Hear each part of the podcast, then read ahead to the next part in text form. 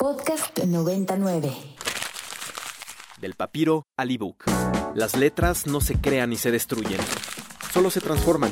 Siempre un nuevo libro por comenzar. Ibero 90.9 presenta Inspiria Literatura. Las historias que nos estremecen y fascinan. Con Eduardo Limón. Bienvenidas y bienvenides a esta transmisión especial desde la Filminería, aquí en pleno centro histórico, enfrentito del famoso caballito de Tolsá que tenemos aquí enfrente de esta maravillosa plaza también. Yo estoy muy contenta y les saluda Ekaterina Sicardo Reyes y me acompaña mi queridísimo Lalo Limón. Lalo. ¿Cómo estás, mi querida Eka? Oye, no sé si me estoy escuchando, yo no me oigo a través de mis audífonos. Sí te escuchas. Curioso, hace un rato me oía. Ah, no te escuchas. Ah, Súbitamente fui, ahí estoy. Ahora. Ay, ahora me estoy oyendo. acabas de aparecer. Y me estoy oyendo mega durísimísimo. Pero ahora ya me estoy oyendo un poquito mejor.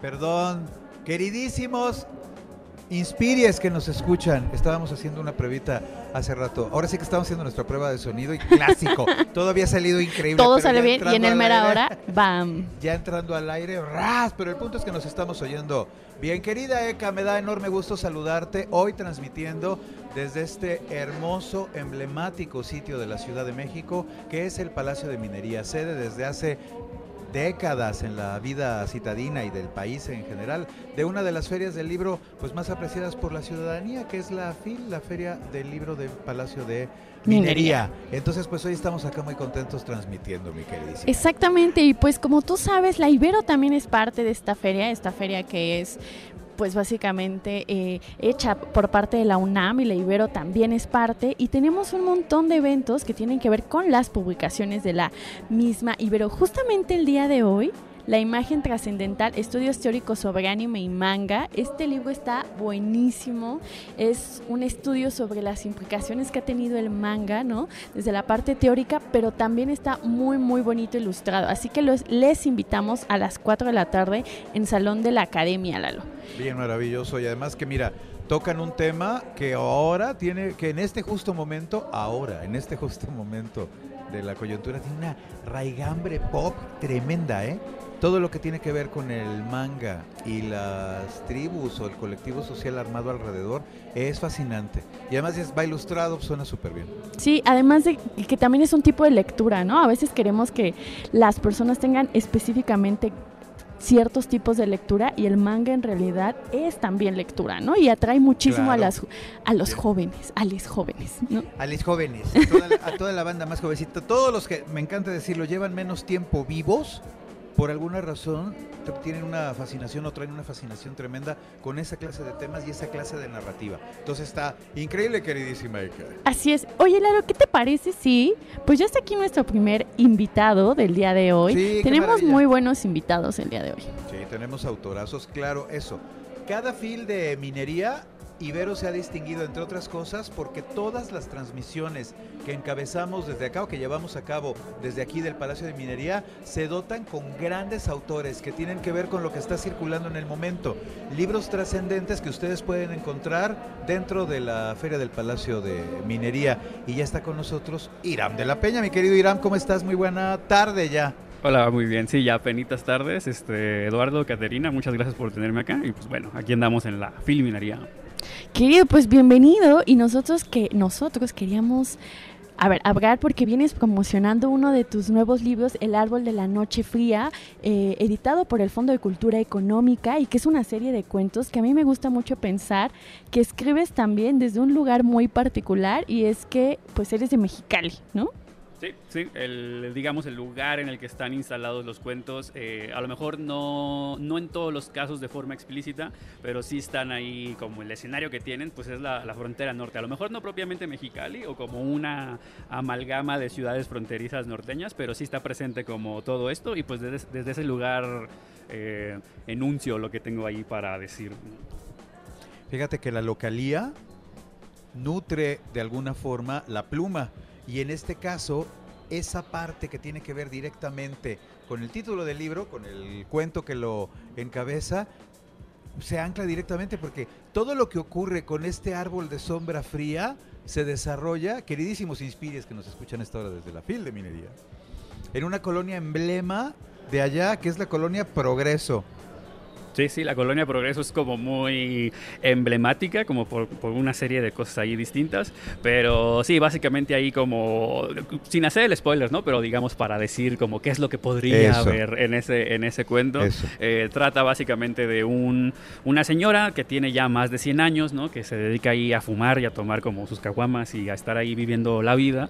Eh, dice o cuenta una historia de un árbol que en realidad originalmente era un gigante robótico del espacio que llegó, Exacto. se estrelló ahí a un lado de un canal y se convirtió en árbol como por arte de magia, ¿no? Entonces las historias que van narrando los diferentes personajes giran en torno a esto, ¿no? Y utilizo a las personas que viven directamente ahí como en, la, en, la, en esta colonia Progreso, eh, personas que vienen de migrantes nacionales como extranjeros, que es algo como muy común en la frontera, su característica es que es un cruce de caminos, entonces también mis personajes obedecen, digamos, a esa lógica interna, ¿no?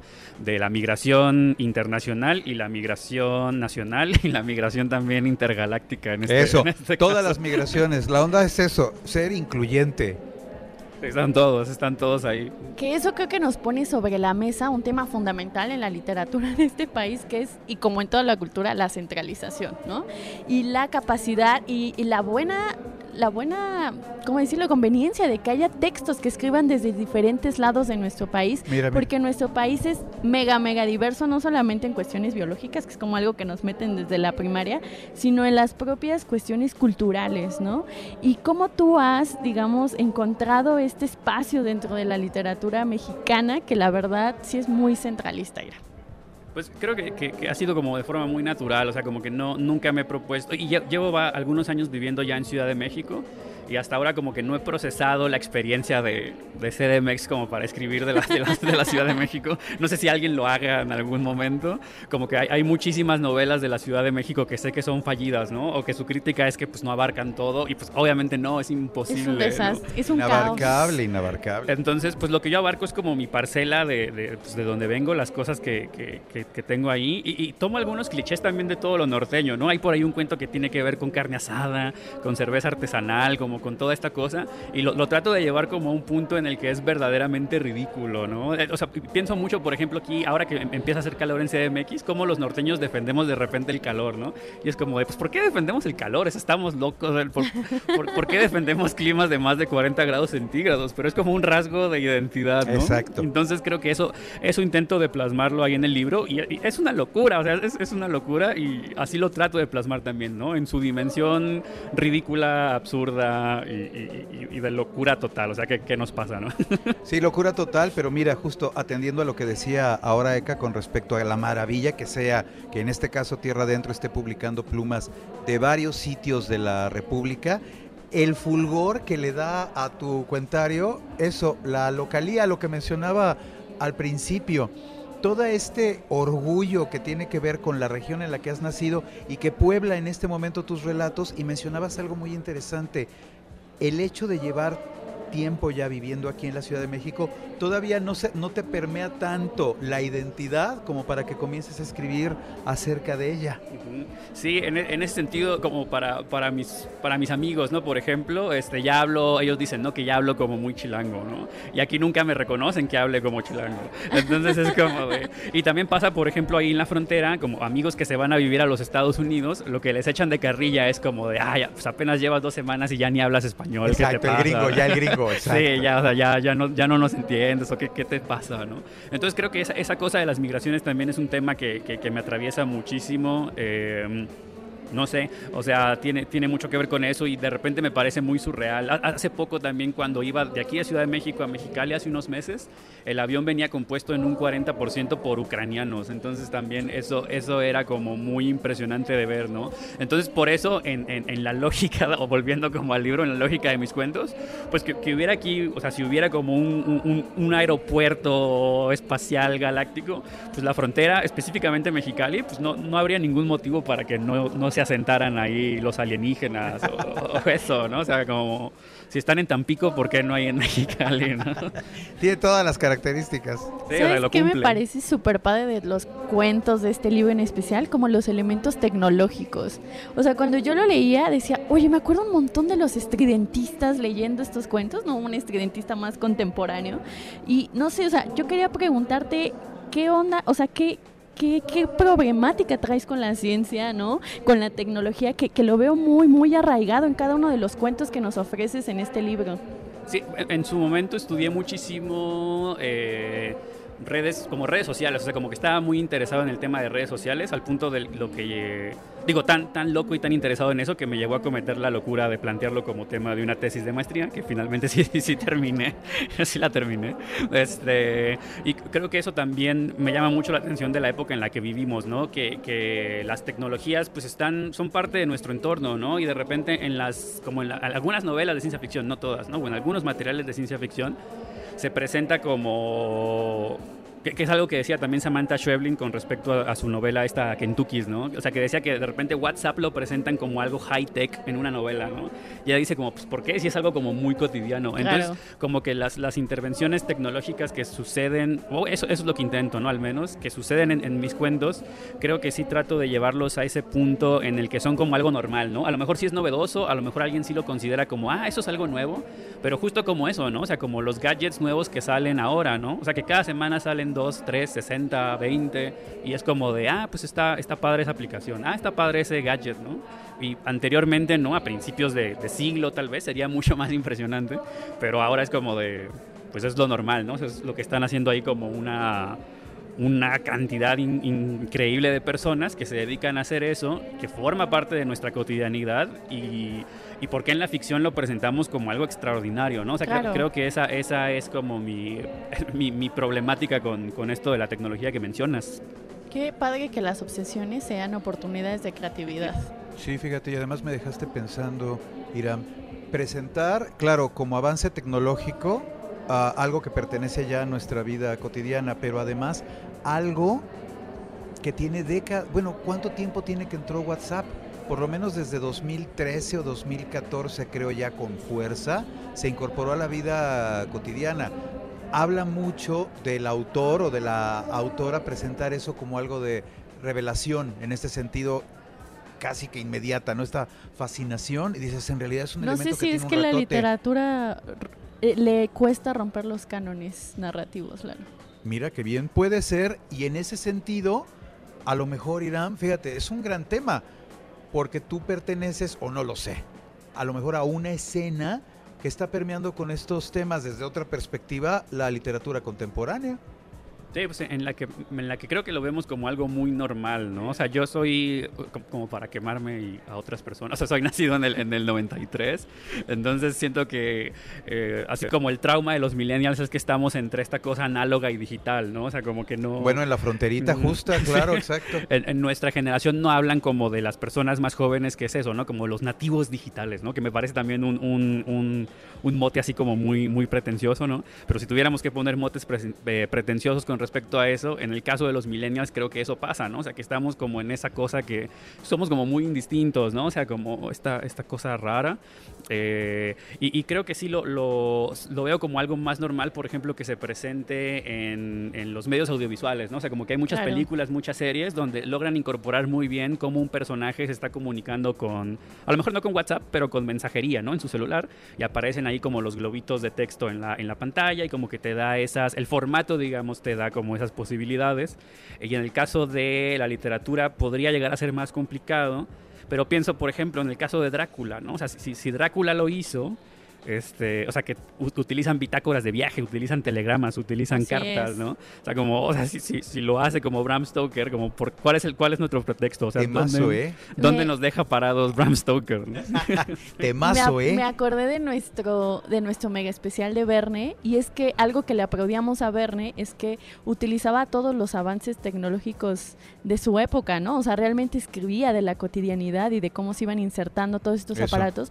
No veo por qué ahora no lo hagamos. No sé si es tal vez una resistencia a que sigamos creyendo en ciertas dinámicas de la literatura que solo así pueden ser llamadas literatura. Y qué padre, pues que autores jóvenes estén diciendo, a ver, si esto es cotidiano, hagámoslo no parte de la literatura. Sí, claro. No, es un temazo, ¿eh? Alrededor del cual, uy, gravitan cuántas plumas nuevas. ¿Qué nos decías en el 93? ¿Cuándo publicaste así lo primerititito? Uy, lo, lo primero que yo publiqué creo que ha de haber sido como por 2000, o sea, ya, ya, ya en el siglo XXI, ¿no? Este, ya suena, ya suena. suena, high, suena high tech, ¿no? Siglo XXI. Ya, Este- 23 años ya llevamos del siglo. No sé, creo que como por 2014, algo así, una cosa así, 2014 o 2015. Sí, como que me agarraste en curva ahí con esa pregunta, pero creo que sí, 2014 o 2015, más o menos. ujú. Entonces sí lleva, lleva un tiempo. Pero sí, o sea, con- considero que eso es, eso es interesante, ¿no? Como de cómo, cómo nos paramos en, en todo esto.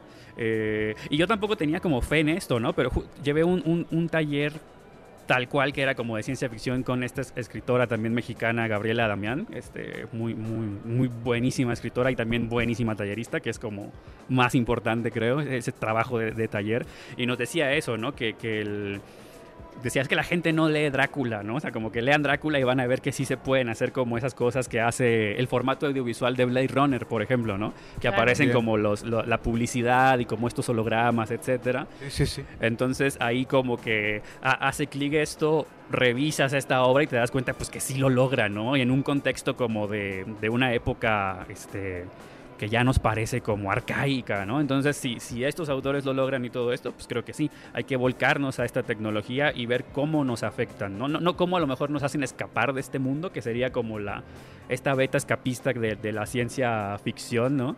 Sino pues cómo nos hacen experimentar el mundo de otras formas, ¿no? Creo que eso es como, creo que eso es muy importante, ver cómo, cómo estas te- tecnologías eh, expanden, digamos, la experiencia humana. Eso creo que es lo, lo que está Bien. ahí de fondo. Ujú. Bien, sí, bien, la bien. determinan en muchísimo. Pues ya, muchísimas gracias por acompañarnos el día de hoy desde aquí, desde la Filminería, quien está pues estrenando el libro El Árbol de la Noche Fría, editado por el Fondo de Cultura Económica.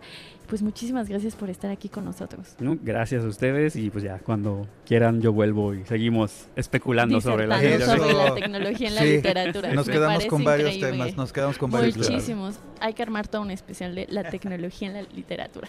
Queridísimo Lalo, seguimos aquí en la Filminería. ¿Y qué te parece si vamos a escuchar una canción mientras viene nuestro siguiente invitado que ya está aquí, lo estamos viendo aquí junto a nosotros? Eso, maravilloso. Ahorita regresamos.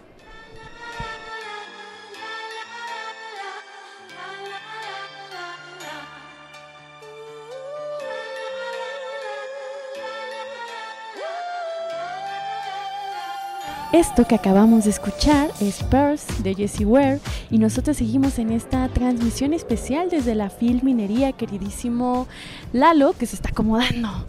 Lalo. Me estoy acomodando, pero ya estoy completamente cómodo para recibir a nuestro siguiente invitado, que en el caso de un autor de carrera tan prolífica y ya tan extensa, es siempre así honorazo, porque de verdad que te hace así refulgir la cabina. Estamos recibiendo en el Inspiria de este mediodía desde la Filminería, nada menos que al querido Alberto Chimal.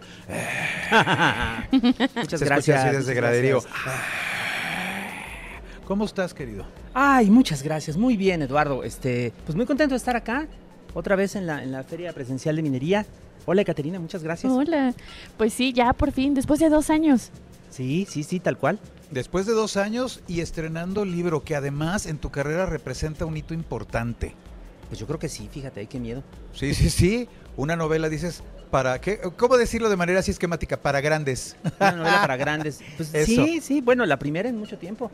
Exactamente. Bueno, exacto. La primera en mucho En- en tiempo, mucho muchos tiempo. años. Sí, sí, sí, había, te- ya tenía dos, pero después de un rato de estarle dando al, al cuento y a la novela para niños y jóvenes, pues otra vez aquí a la Exacto. novela con asuntos fuertes. Este paso justamente de estar escribiendo cuento, querido Alberto, ¿cómo es regresar a la novela? O sea, ¿qué, cambia en tu, en tu estilo de escritura, en tus, no sé, incluso si en tus rutinas escriturales para escribir novela, ¿cambia algo? Cambian muchas cosas eh, y sobre todo en esta novela que, que está llegando, pues cambió que como es una novela que se desarrolla, digamos, en, en México directamente y en un periodo bien particular de la historia de México, pues hubo que hacer bastante investigación.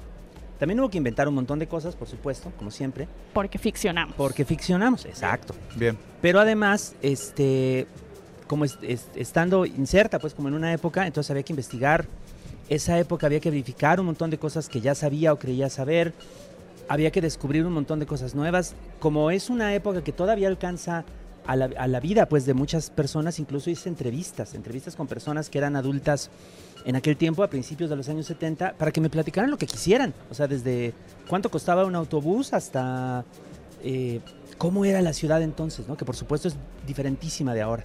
Sabes que yo creo que esa parte reviste como la primera capa de fascinación alrededor de La Visitante, la novela de la que estamos hablando el La día de hoy. Edita La Visitante. Editada por Planeta y que efectivamente implica un trabajo profesional de recreación ambiental, porque estamos hablando del México de los 70, alrededor del cual giran un montón de lugares comunes, pero entiendo que tú querías sustentar. Sí, sí, la verdad es que sí.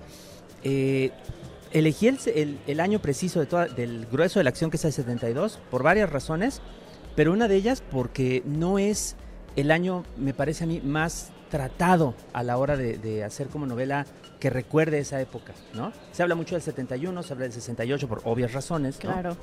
Eh, pero este año en particular en el que aparentemente no pasó nada así tremebundo para la, para la historia de México, de todas maneras fue un año importante y de todas maneras era un año en el cual eh, muchas cosas estaban cambiando.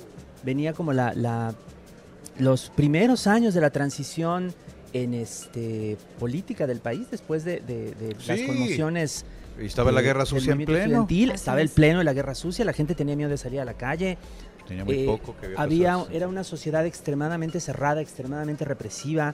Ni Eh, siquiera pensar en ningún tipo de manifestación. Es más, No, ni decirle nada al presidente en turno. ¿no? Nada, No, nada, era exacto, No, la exacto. dictadura priista en pleno, En la figura. Oye, mira, hoy que estamos, eh, en fin, eh, recordando la figura de Irma Serrano que falleció. ¿Ah, sí? fue pareja, sí, Ah. sí, murió y ha sido como una de las notas del día, pareja de Gustavo Díaz Ordaz, quien comentaba hoy con mi querida Pau Tinoco en la mañana, le dio concesión para una fábrica de calcetines de la cual ella se volvió millonaria. Ese momento de la historia del país, ese momento. la dictadura priista en pleno y el presidencialismo como figura así totémica. Tremendo. Bueno, el 72 en el que el Castillo de la Pureza, Claro que aparece el Castillo de la Pureza, que es la, la- la metáfora del vivir encerrados, prisioneros en un, exacto, en un sistema así totalmente monolítico, patriarcal, Exacto, durísimo. Claro, exacto. sí, cómo no. Oye, ¿Cómo no? y, y eso me llama mucho la atención porque tengo entendido que tu voz principal es una mujer. Sí. justo, sí. justo. Es, es una joven que se llama Gabriela Méndez, que es además mi compatriota porque viene de Toluca. y, se, y se muda a la Ciudad de México, lo que era entonces el Distrito Federal, pues a empezar a tratar de hacer su vida, a- a- después de vivir, de, de criarse, pues en- también en una familia muy represiva, muy cerrada, muy religiosa, donde ir a la universidad pues es casi un pecado y no digamos para una mujer. Eso. ¿no? Este, y entonces llega a la ci- al Distrito Federal y empieza a descubrir el- un mundo totalmente diferente y sobre todo el mundo del teatro, que, ex- que extrañamente ahora no se recuerda tanto, pero era, pero era un mundo, sobre todo el del teatro universitario, Un mundo riquísimo, un mundo donde pues el, teatro de búsqueda de, experimental que lo llamaban estaba pues en, en sus últimos tiempos de esplendor y a ella le toca ver todo eso, le toca ver esa, esa era y le toca fascinarse con esa con esa propuesta del teatro entonces y se une a un grupo de teatro y esa es como la siguiente capa porque ahí empiezan a pasarle cosas. ¿Sabes qué me gusta mucho? Chica? Que creo que nos pone en un tema que es, digamos, controversial en estos momentos, que es el de la representación, ¿no? Y esta idea un poco como práctica de no, si eres tal persona solo puedes hablar de lo que tú eres y solo entender lo que tú has vivido y solo puedes ficcionar a través de lo que tú has vivido. Y tú decides ficcionar a través de una morra una morra que hace teatro universitario de una época muy particular y que lo haces a través primero de un montón de entrevistas, que es lo que nos estabas contando, y un montón de investigación, y luego le pones eso que es tan Alberto Chimal, que es la cuestión de un terror ficcionado, Eso, social, violento. Cu- Cuéntanos. Ah, bueno, pues sí, porque lo que, lo que Gabriela, la pobre Gaby, descubre en este, pues en este mundo en el cual se empieza a abrir paso, pues es que este, ella es no solamente muy talentosa como actriz, sino de alguna forma como sensible a ciertas como influencias que vienen de afuera. Esta es la época en la cual hacer teatro era casi como hacer una sesión espiritista, como tratar de canalizar presencias del más allá. Era, era, era una época bien curiosa. Y entonces eh, resulta que ella literalmente canaliza una presencia del más allá. Empieza a ser acosada por una, una lo que parece ser el fantasma de una mujer que ha sido asesinada y que está pidiendo justicia, digo, como, como por desgracia tantas en aquella época y en esta, ¿no? Y, este, y entonces la novela se convierte pues un poco en una novela de, de, horror y también en una novela pues que refleja como desde este lado extraño, desde este ángulo inusitado, pues el tema de la, de la violencia contra las mujeres, ¿no? Porque, porque finalmente el centro de la historia es cómo la muerte y la viva tienen que, tratar de encontrar alguna manera, no solamente de, eh, de, convivir, de, compartir pues un cuerpo, porque de pronto Gabriela incluso acaba siendo poseída por, la, por la muerta, sino además de, encontrar a un culpable y tratar de encontrar algún tipo de justicia, aunque no sea punitiva, pues porque, porque ellas no están en el gobierno ni en la Dirección Federal de Seguridad ni nada por el estilo. ¿no? Y creo que son intereses, Lalo, que están muy, muy en boga. Y ahorita decías, hablamos con Iram de el poder de lo localista. Y yo creo que este terror mexicano de poder ficcionar y utilizar los recursos del terror, pero para hablar de nuestros, pues en nuestros problemas, como la violencia contra las mujeres, está muy así, ¿no? Ahorita está Huesera de Michelle Garza y justamente es contra la idealización de la maternidad, pero con todos los recursos del cine de terror y pues Chimal está haciendo algo muy, muy parecido. Este interés que tenemos en México de utilizar el terror. Sí, sí, yo creo que sí. Y yo creo que no es nada más aquí, digo, ahora este, en años recientes apareció, por ejemplo, esta, esta novela magistral de Mariana Enríquez de Nuestra parte de noche, que habla de la guerra sucia y la dictadura argentina, en clave de terror también. Y hay una, una, buena cantidad de autoras y también autores, este, o sea, desde, desde Lola Ancira hasta Bernardo Esquinga aquí en México, que, abordan de alguna manera u otra esta intersección pues entre, la, entre lo real, la, política real, la, la vida cotidiana las noticias de nuestra época y este otro fondo pues de lo terrible, de lo eh, sobrenatural, de lo inexplicable, ¿no? Que siempre está ahí y que es la forma en la cual expresamos nuestra angustia ante lo real, a fin de cuentas, ¿no? Hallaste que era un momento convenientísimo para que en tu obra apareciera justamente este grande reto que implica hablar desde la voz de una mujer y hablar en específico de estos temas necesarios. Ay, pues fíjate que, yo desde el principio quería escribir una novela con una protagonista femenina y yo sabía que implicaba pues una serie de, dificultades. Yo lo que creo es esto, yo creo que lo menos que puede uno hacer un autor hombre es que si va a abordar estos temas o si se interesa en estos temas, pues los aborde de una manera honesta, de una manera razonada, de una manera justa, para contribuir a, pues a la reivindicación que estamos viendo ahora y que están encabezando las mujeres este, yo no lo veo como tratar de apoderarme de un espacio, sino tratar de poner un granito de arena. Este, las, escritoras no necesitan que otras personas cuenten su historia, pero no está mal que, los hombres agarremos un poquito más la onda, como se decía en otra época, y, este, contribuyamos también. Así es como lo estaba yo pensando. Y desde luego también, aparte de las entrevistas, aparte de la investigación, pues el libro fue leído por en varias etapas de su desarrollo por mujeres para, considerar, digamos, esta, estos, estos aspectos, esta pues, justicia de la representación, ¿no? Eh, Entiendo en ese sentido que el reto fue fascinante. Ay, pues a mí me encantó escribir el libro. Uy, sí. El viaje que implicó, ¿no? El momento de la historia en el que te estabas centrando, pero además eso, la voz protagónica. Y me encantó cómo lo definías ahorita, Eka, el, el ingrediente chimal, que implica exacto. eso, está buenísimo. Chimal. Entra ya el componente así de Alberto, claro, que tiene que ver con esta onda del suspenso y lo sobrenatural y también lo fantástico porque por supuesto por allí hay gotas que tienen que ver pues bueno con una de las partes importantísimas que también tiene que ver con tu ah, esencia como, como autor. Sí, sí, la verdad es que hay no quisiera yo renunciar a eso, me gusta, me gusta mucho, creo que, creo que se pueden decir muchas cosas con ese elemento de la imaginación fantástica y me parece que vale mucho la pena además considerarlas en este, en este terreno, porque algo que era como, como muy constante en la investigación y que es algo que vemos también en esta época, es que a veces eh, nos cuesta trabajo expresar aquello que estamos sintiendo, lo que estamos viviendo en momentos como este, si nos quedamos estrictamente en repetir o en representar aquello, aquello que está sucediendo directamente enfrente de nosotros. Claro. También tenemos que ir para adentro. Este, tenemos que preguntarnos cómo nos sentimos, tenemos que tratar de expresarlo y a veces no se puede eh, de otra forma que mediante símbolos, metáforas, fantasía, imaginación, ¿no? Este, cuando, cuando me preguntan, que esto, que esto pasa pues, con muchas personas a las que nos interesa este tipo de, de historias, cuando nos preguntan por qué no escribimos de la vida real, pues yo les digo que claro que escribimos de la vida Por real. supuesto. Por supuesto que escribimos de la vida real. Estamos en una, eh, viviendo una existencia real, estamos en un entorno real. Y lo que sucede cuando se crean estas historias, pues es simplemente que lo que se expresan no es cómo se ve vivir en el mundo, sino, sino qué se siente.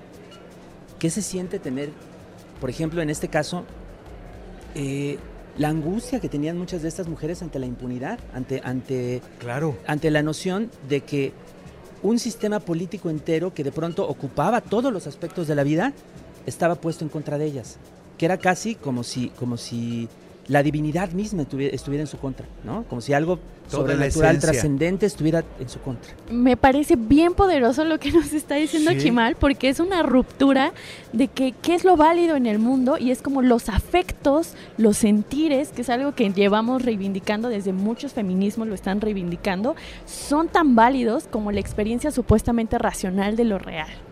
Bien, exactamente. Y además eso, justamente, temas poderosos que entre otras cosas impliquen que cuando los abordes, la reflexión que lleves a cabo sea, pues eso, bien lo decías, un granito de arena que contribuya a esa visi- visibilización, a ese convertirlo en algo latente. Decías ahorita, imagínate, un estado entero, mujeres de esa época convencidas de que si les pasaba cualquier cosa, de verdad no iba a pasar nada, un sistema armado para que de verdad eso no que tuviera decir importancia. Que lamentablemente así nos sentimos las mujeres ahora todavía. Pues claro, sí, por supuesto, por supuesto.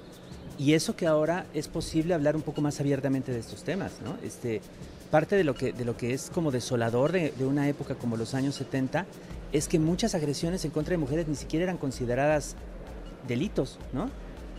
Eran, estaban Eso. normalizadas, silenciadas, eh, encerradas puertas adentro de las casas y eso es espantoso. Querido Alberto Chimal, muchísimas gracias. Ya, el, el radio es muy efímero, tiene un juez implacable que es el tiempo. y Sí, se nos caray. ha acabado por ahora, pero muchísimas gracias por acompañarnos y les invitamos a leer La visitante de Alberto Chimal, su nuevo libro, su nueva novela, que me parece increíble que se abran las posibilidades de que los hombres tomen corresponsabilidad en ser capaces de escribir a través de los afectos y, ¿por Eso. qué no?, también desde la imaginación. Muchísimas gracias, Caterina, muchísimas gracias, Eduardo. Qué bonito eso que dijiste, muchas gracias.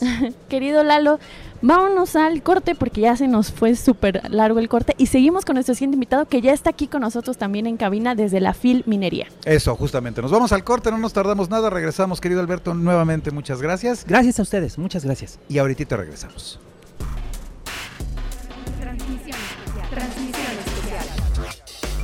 Transmisión especial.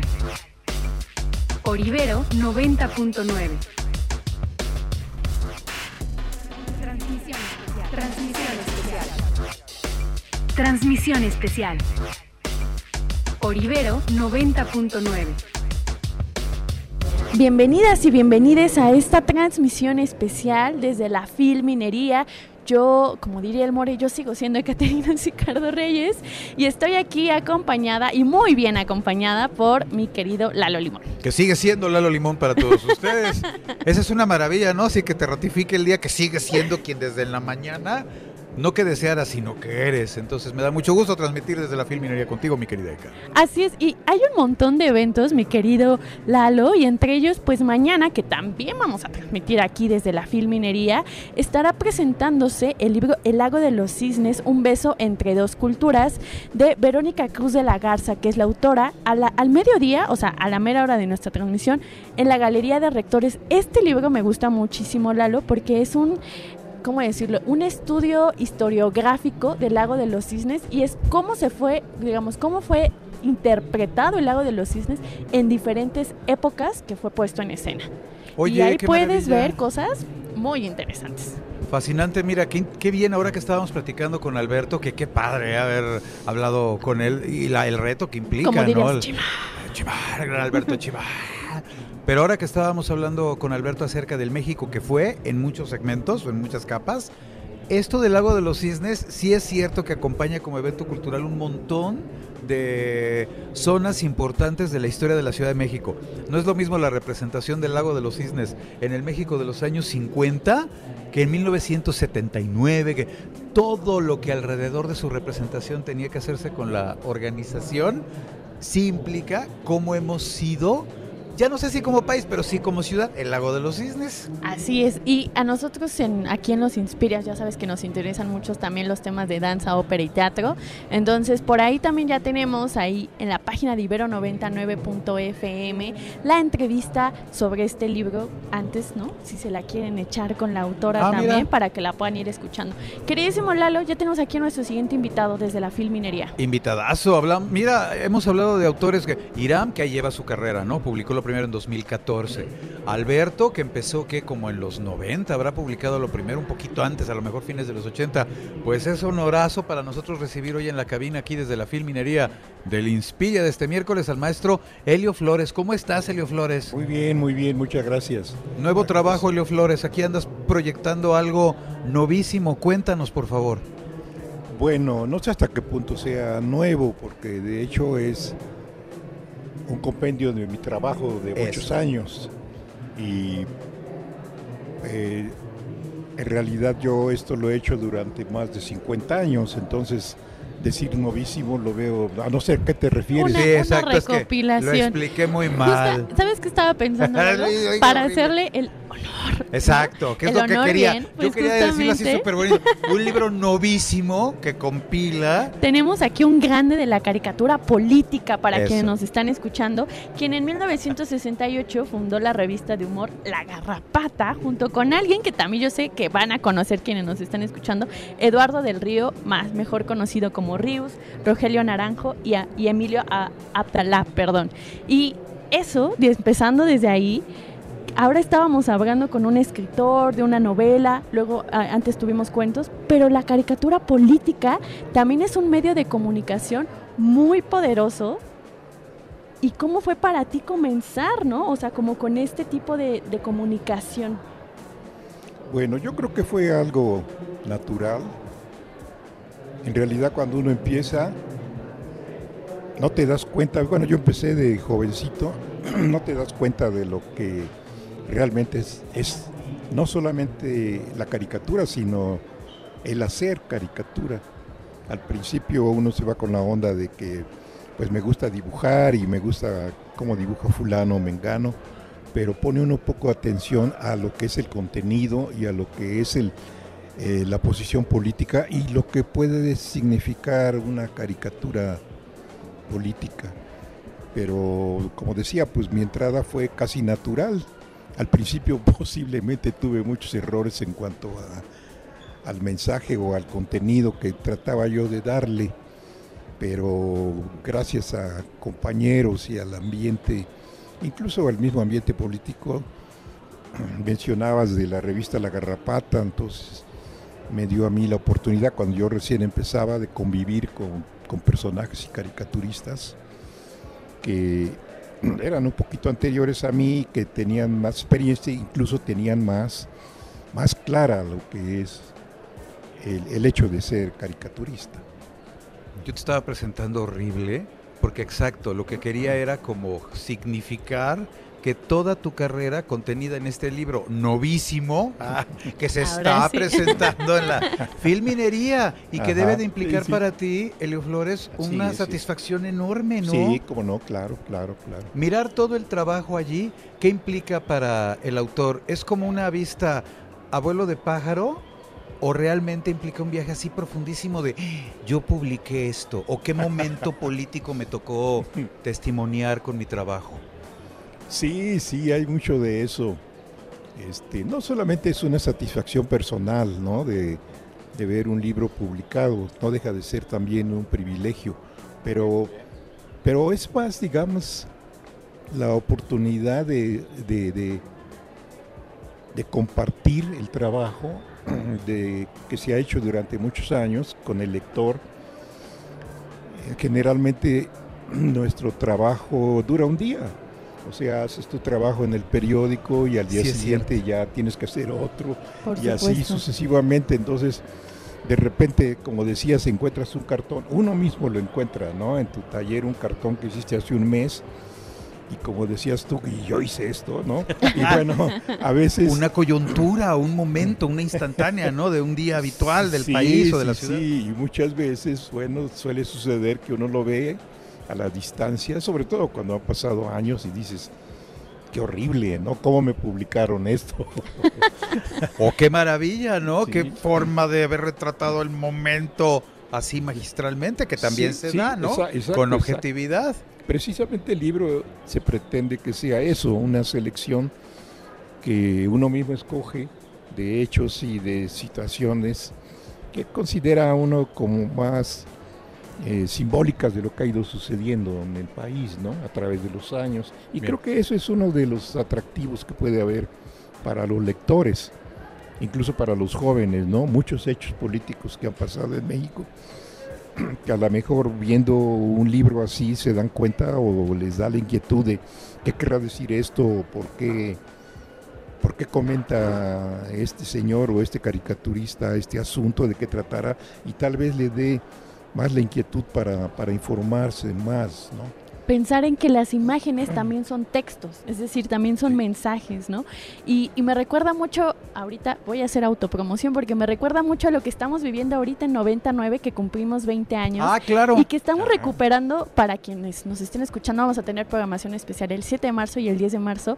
Y ahorita estamos nosotros en recuperación de audios antiguos y es como, wow, pasó esto, entrevistaron a tal persona, tal programa tuvo a Margot Gratz, tal programa tuvo eh, el movimiento 132, ¿sabes? O sea, como recuperar esto y que Sí. encuentro muchísima sintonía entre Sí. las caricaturas políticas de las que nos estás hablando y los momentos efímeros de la radio que para quienes nos escuchan y quieran venir a la presentación de tu libro, justamente se llama Nuestra Democracia, que no lo hemos dicho, esta recopilación de caricaturas de Helio Flores y va a ser presentado este sábado 4 de marzo a las 7 de la tarde, de 7 a 8.45 y además van a tener pues la suerte, ¿no? De que vas a firmar ejemplares. Ah, bueno, si no, la, la suerte... O aquí te pusieron. Pobrecito Elio Flores se está enterando en este momento que lo van a poner al pobre. A mí me Porque se te va a armar filota. no creo, bueno, ojalá, pero bueno, yo lo haría con mucho gusto. A través de tantos años, ¿cuál consideras que ha sido uno de los puntos nodales que te ha tocado caricaturizar, instantaneizar, en fin, testimoniar a través de tu trabajo? Bueno, Un punto en particular. Pienso que han sido muchos. Y como decías, al revisar el trabajo, entonces uno se da cuenta incluso de los mismos hechos que ha pasado. Pero, por ejemplo, ahorita recuerdo uno no solamente por su importancia, sino también por la dificultad para hacer un cartón sobre de eso. Eso, anda, sobre eso quiero más o menos llegar. Sí, cuéntanos, eso cuéntanos. fue cuando el terremoto del 85. Recuerdo muy bien que, que, que, que, que- que haces de un Claro. hecho como ese, en, caricatura. ¿Cómo? Yo, sobre la yo pensaba y decía, bueno, este, sientes la necesidad de comentarlo, pero, pero no encuentras el camino porque normalmente uno hace crítica, le pone humor y, en fin, y trata uno de, de ser irónico, cosas así que sobran parte de la caricatura, pero en el caso del terremoto del 85 dices, ¿cómo, cómo, cómo, cómo hago mi trabajo? Entonces ¿Cómo le metes eso. humor, no? A la desgracia. Sí, como, como de eso lo recuerdo como algo que de veras era difícil. Finalmente ya descubres, ¿no? Por ejemplo, pensé que en este caso no era cosa de hacer críticas, sino más bien de mostrar solidaridad y destacar sobre todo lo solidaria que había sido la ciudadanía en, en una tragedia así. Y- Bien. Y, bueno, tal vez mis cartones de esa época no, no eran humorísticos, pero sí trataba uno de, de, de comunicar. ¿no? Y de todos modos de encontrar, fíjate, ese filón Sí. empático dentro de la coyuntura. Sí, la sí. solidaridad, bueno, la convergencia social que al final se transformó en un movimiento democrático poderosísimo, parte de la Sí. normalidad, vamos a decir, democrática que se comienza a construir en el país, proviene directamente de los movimientos sociales emergidos del sismo del 85. Sí, sí, sí. Y bueno, sucedieron muchas cosas. También ya luego vas, vas este, dándote cuenta, ¿no? Por ejemplo, la en contraste con la solidaridad de la gente, la falta de apoyo de las autoridades. Claro. Me acuerdo que el presidente hizo acto de presencia como tres días después. de- Y le pusieron los soldados y ponían los reflectores y todo se armaba. Sí, sí, casi como un performance de la desgracia. visi- Visitando los lugares para la fotografía. Y luego también viene el hecho de los constructores corruptos que construían malos edificios, que gracias o debido a eso más bien fue que se cayeron, porque estaban mal construidos, porque aunque aparentemente eran modernos, pero no estaban hechos como, como debían haberlos hecho, ¿no? como estipulaban tal vez sus, Todo eso. sus cálculos. ¿Sabes? Momentos de la historia, adelante. Lalo, pienso en lo atinado que es el nombre de nuestra democracia, porque la caricatura política es un rasgo de la democracia porque es la parte de ironizar, Claro. criticar al Estado, Sí, a los vistos como poderosos, poderosas, ¿no?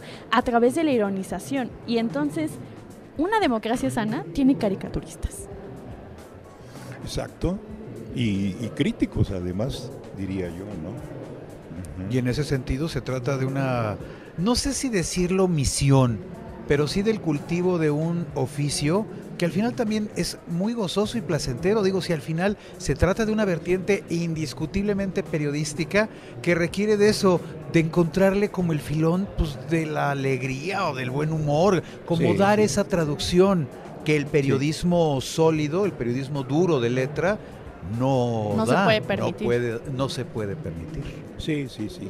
Aparte de que sí, siempre está uno pues aprendiendo de, de los colegas, aprendiendo de los lectores, aprendiendo de pues de todo mundo, ¿no? En realidad lo que yo pretendo en mi trabajo no es tanto ser didáctico o dar lecciones de algo, ¿no? Bien, claro, no va por allí, ¿no? El hecho Sí, de la caricatura. pre- Sí, precisamente ahora que venía yo, venía yo curioseando lo, lo de las redes sociales y ahí leí un Twitter, Twitter que me había mandado un- uno de los lectores de mi trabajo, de mi trabajo, y me ponía algo así como al- algo así como este para ser un poquitito, que sea un poquitito equilibrado, ¿por qué no hace un cartón de tal gente o de tal otro?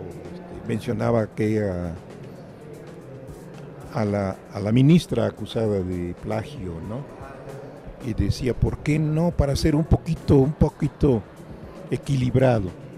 Y yo me quedé pensando y dije, pues eh, en realidad a mí no me interesa ser equilibrado en mi trabajo. Mi trabajo es dar una opinión, dar una... Una posición.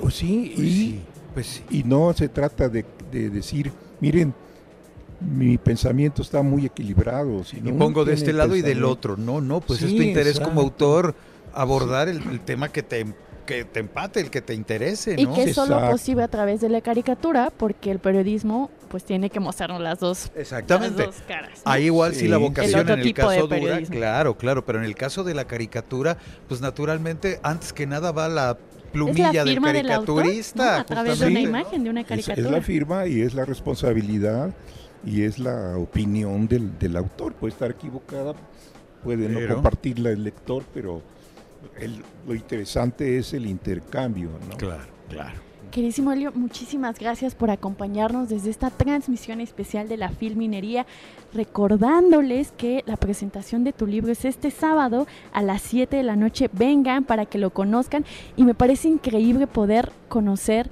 la historia de México, ¿no? De los últimos es. años a través de caricaturas. Sí, pues muchas gracias por recordarlo. Sí, me daría mucho gusto a mí también eh, convivir, platicar, porque se trata de eso, de, de intercambiar opiniones y contestar preguntas y firmar libros. Maravilloso, maravilloso. Bueno, Que- pues así que queda ya la le puse invitación. la tarea de firmar.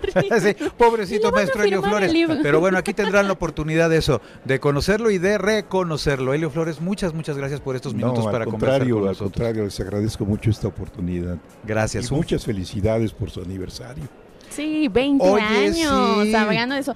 Tienen que estar súper atentas y atentos a nuestras actividades. Desde el 7 de marzo vamos a tener transmisiones especiales.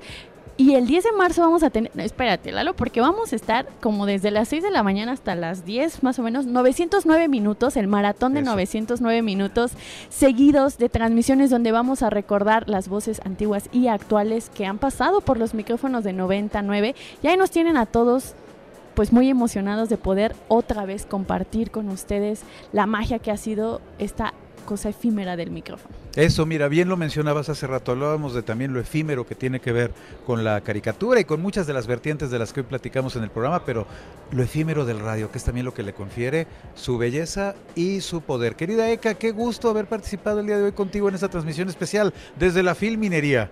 Así es, y vamos a seguir hablando de algunas actividades, por ejemplo, Miradas de Mariana Jampolsky se va a presentar este viernes 3 de marzo a las 5. Estos libros de Mariana Jampolsky son bellísimos, Lalo. Son de los pocos libros, eh, digamos, de un estudio de otras vertientes de esta fotógrafa que no han sido muy estudiadas, ¿no? Por ejemplo, su fascinación por las infancias, que era un tema que lo obsesionaba a Jampolsky, ¿no? Y esto es lo que van a poder encontrar, además de que tú lo sabes, y la calidad de imagen, la calidad de las fotografías son ya libros de colección. Entonces les invitamos este viernes 3 de, ma- de marzo a Miradas con Japonski a las 5 de la tarde. Querido Lalo, vamos cerrando desde esta filminería. Eso. Muchísimas gracias por acompañarme el día de hoy y recordar que mañana también tenemos transmisión a las 12 del día con Carito, quien es nuestra conductora del Inspira Beta y nos vamos a poner, pues a- mañana vamos a estar muy feministas e historiadores. Hombre, pues era una maravilla. Y sobre todo eso, ¿sabes? Que estamos de manteles largos, que es el gran momento para recordar que esta estación vive, celebra y sobre todo se alegra de la comunicación con todos ustedes que nos escuchan allá afuera donde están. Muchísimas gracias.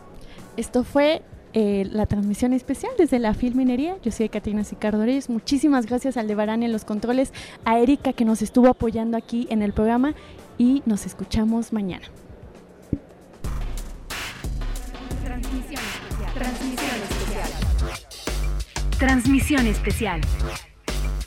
Orivero 90.9. 20 años. 20 años de Ibero 90.9. 20 años de Ibero 90.9. Enciende tus oídos. Enciende la radio. Para más contenidos como este, descarga nuestra aplicación disponible para Android y iOS o visita ibero909.fm.